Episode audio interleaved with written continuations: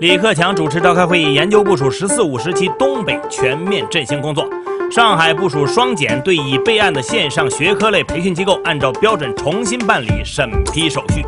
中国电信连续两天跌停，或将触发绿鞋机制。财新 Morning Call 唤醒你的财经早餐，这里是一档面向投资者的早间播客节目。每天我们会为各位速递大局势、大数据、大公司、大盘、大家说和大小身边事儿，一网打尽重要的投资信息。好，今天是八月二十五号，星期三，各位听友早，我是张红，欢迎收听今天的节目。大局势，昨天。中国政府网发布消息，中共中央政治局常委、国务院总理、国务院振兴东北地区等老工业基地领导小组组长李克强主持召开领导小组会议，研究部署“十四五”时期东北全面振兴工作。李克强指出，推动东北全面振兴必须下更大力气深化改革，持续推进重点领域改革，推动有效市场和有为政府更好的结合，围绕优化营商环境、深化放管服改革，更大激发市场主体活力，落实减税降费等政策，放。水养鱼，培育壮大市场主体。李克强说，当前东北振兴仍处于爬坡过坎关键阶段，要进一步发挥东北地区积极性、创造性，攻坚克难，继续加大中央财政支持，加强金融服务。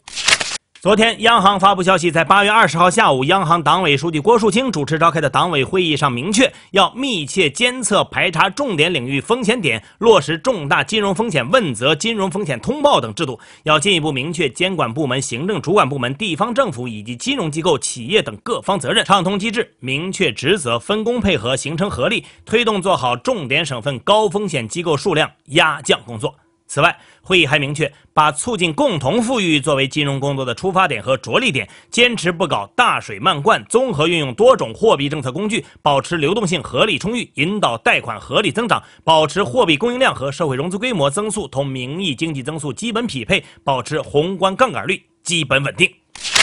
关于双减的具体部署还在持续的推进之中。上海昨天发布了关于进一步减轻义务教育阶段学生作业负担和校外培训负担的实施意见，对强化学校教育主阵地作用、深化校外培训机构治理等作出了具体的部署，明确了这些信息。对已备案的线上学科类培训机构，按照标准重新办理审批手续。学科类培训机构一律不得上市融资，上市公司不得通过股票市场融资投资学科类培训机构，不得。购买学科类培训机构的资产，外资不得控股或参股学科类培训机构。义务教育阶段学科类校外培训收费纳入政府指导价管理。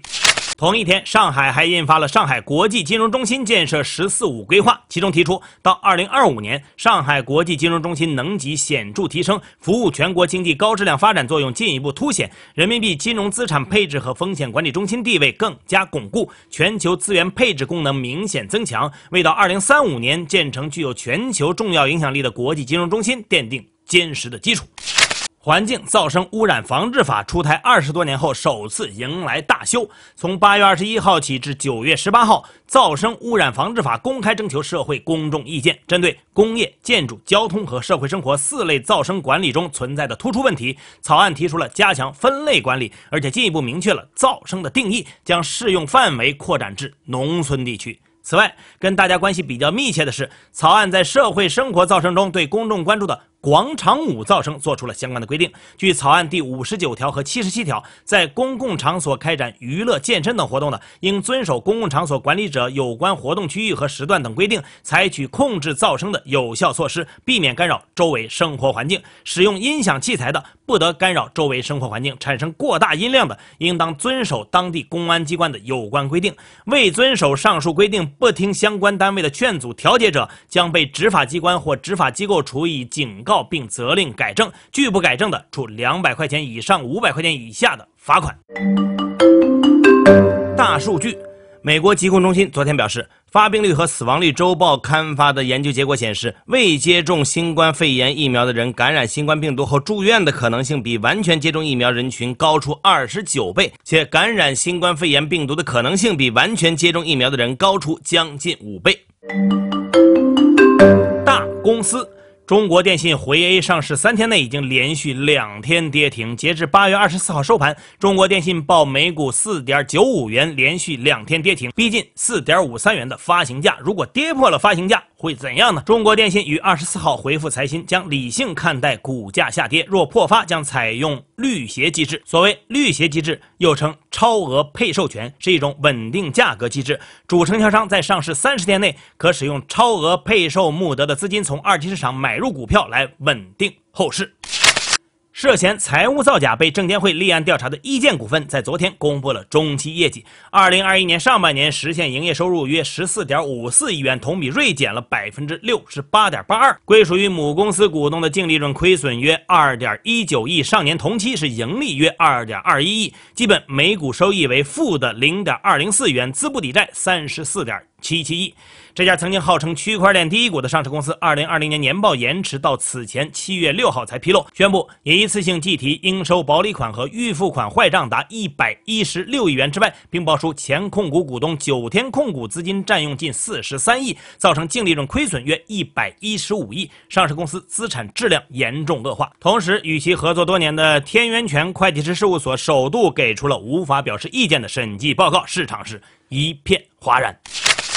海底捞在港交所公告称，上半年营收为两百点九亿元，同比增长百分之一百零五点九。上半年净利润为九千四百五十二点九万元，上年同期亏损是九点六亿，实现了扭亏。此外，人事上也有一些变化，施永红已辞任公司执行董事，杨丽娟已获委任公司副首席执行官。腾讯控股昨天回购了二点二六万股股票，回购价格每股四百五十点六到四百五十一点六港元，这是腾讯连续第四个交易日进行回购。腾讯的股价也延续前几天的反弹走势，高开百分之三，报四百四十六点八港元，收盘报四百七十二港元，上涨了百分之八点八一，单日市值增加超过三千六百亿港币。大盘时间到，昨天 A 股沪指收报三千五百一十四点四七点，涨幅百分之一点零七；深成指收报一万四千六百六十三点五五点，涨幅百分之零点八八。两市合计成交一点四一亿，较前一交易日的一点三二亿明显放量。具体来看，盘面上绝大多数板块上涨，休闲服务领涨。题材概念方面，CRO 领涨，钴、环氧丙烷、天然气等概念涨幅居前，快手概念领跌。隔夜美股集体收高，道指涨百分之零点零九，报收于三万五千三百六十六点二六点；纳指涨百分之零点五二，报收于一万五千零一十九点八零点；标普外指数涨百分之零点一五，纳指和标普外指数创历史新高，纳指史上首次站上一万五千点关口。热门中概股普遍上扬，受到澳门取消旅行限制推动，博彩业板块普涨，新东方涨百分之二十六点四七，拼多多涨百分之二十二点二五，京东涨百分之十四点四四，疫苗股逆势走低。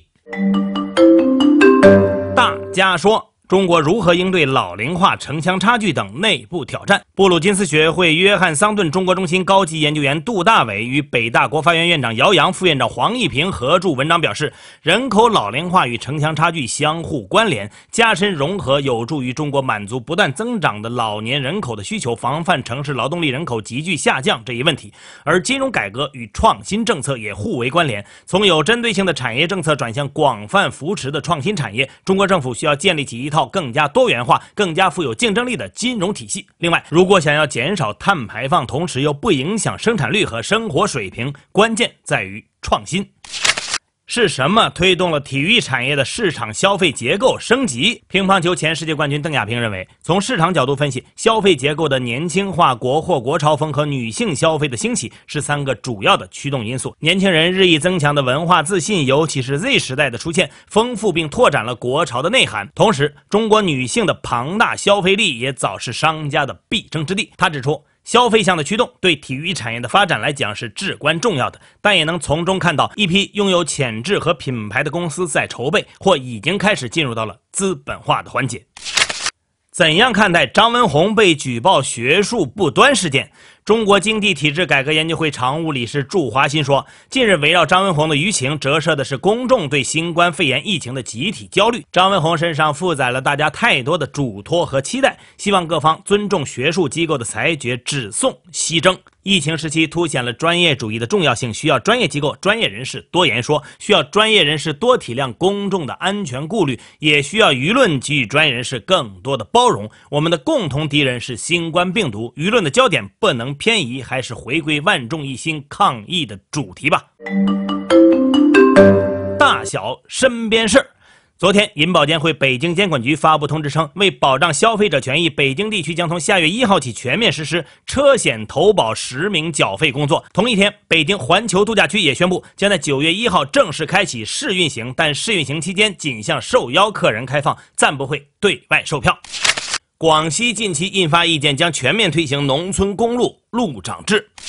昨天，贵州、四川等多省份局部地区出现大到暴雨，造成部分地区爆发山洪、路面被淹等灾害情况。中央气象台发布预警提示，公众外出要尽量避开桥梁涵洞，防范山洪风险。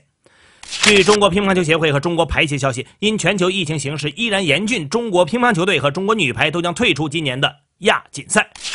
据阿富汗当地媒体二十四号报道，阿富汗塔利班将组建一个十二人的委员会管理阿富汗。阿富汗塔利班发言人昨天警告称，美国政府如果延长从阿富汗撤军的期限，将面临后果。好，以上消息来自于我们财新网，还有新华社。如果你想阅读更详细、更深入的报道，欢迎前往财新网或者我们的财新 App 了解更多的资讯。片尾曲呢，还是我们拥有的唯一有版权的歌曲——摩登天空音乐人卷曲旺提供的《路途》，我们会一直放下去，直到我们有钱买更多的版权。